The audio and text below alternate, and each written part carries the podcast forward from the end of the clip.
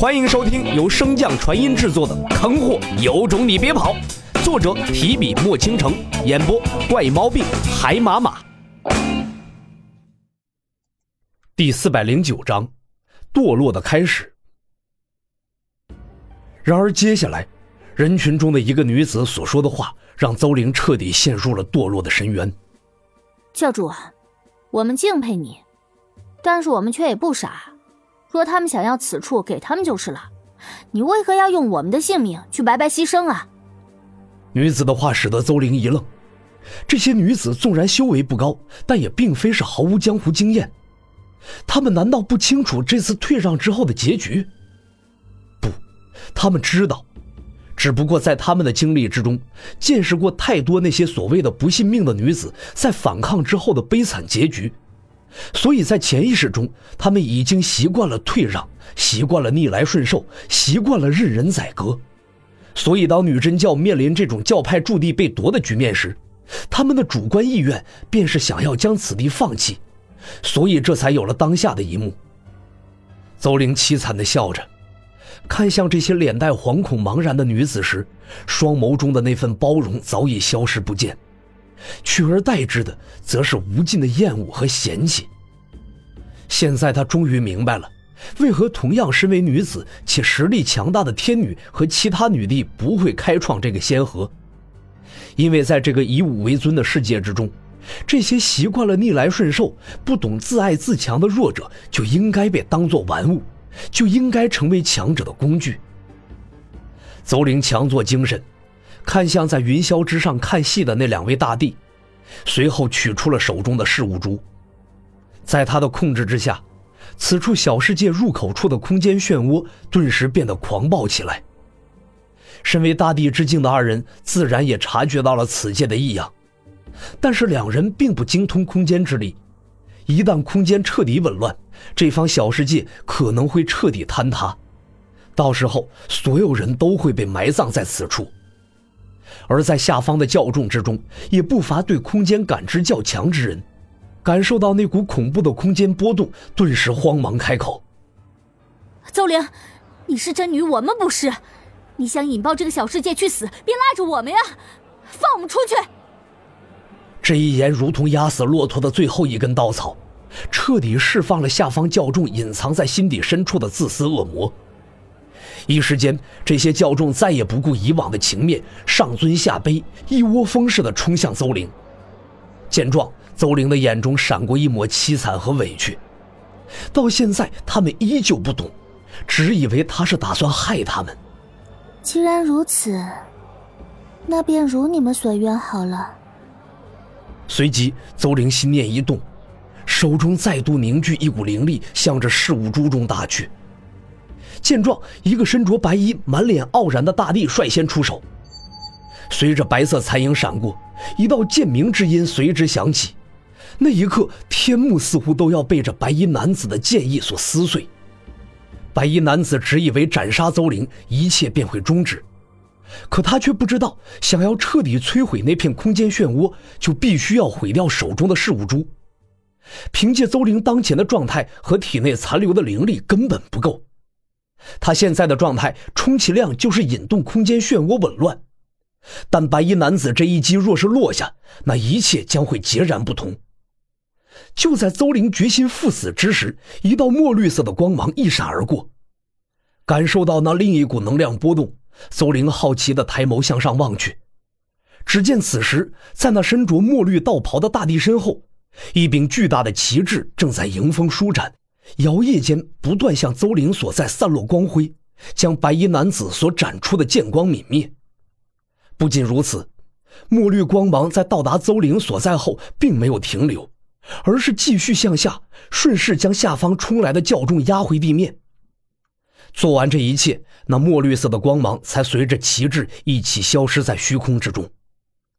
白衣大帝一击被挡，眼中闪过一抹不快，沉声问道。阁下这是何意？然而，身着墨绿道袍、整个面容都隐于兜帽之中的无名大帝，却并未理会一旁的白衣大帝的质问，而是轻声问道：“你想怎样？”虽然无名大帝并未指名道姓，但所有人的目光却同时汇集到了邹玲的身上。邹玲闻言嗤笑一声：“ 我要说，让你将身边那个白衣畜生杀了之后，再滚出此界，你可答应？”听到邹玲此言，白衣男子顿时杀意大起，怀中的长剑不断颤鸣。似乎下一刻便会夺鞘而出，撕裂虚空，斩杀邹玲。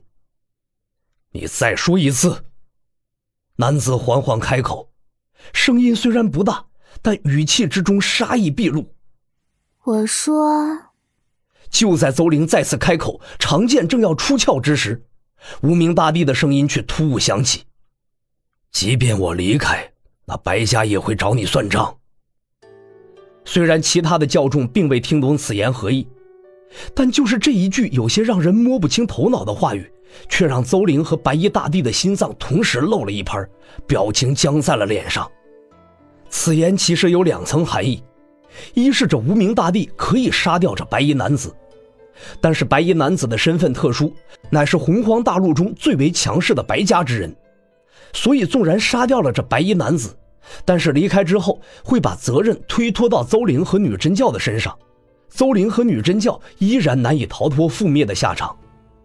二是无名大帝杀掉白衣男子离开之后，即便白家对他无可奈何，但是怒火最终还是会发泄到邹玲和这女真教的身上。虽然无论如何看，邹玲都必定是生死之局，但是邹玲此时的关注点却并非在自己未来的命运上。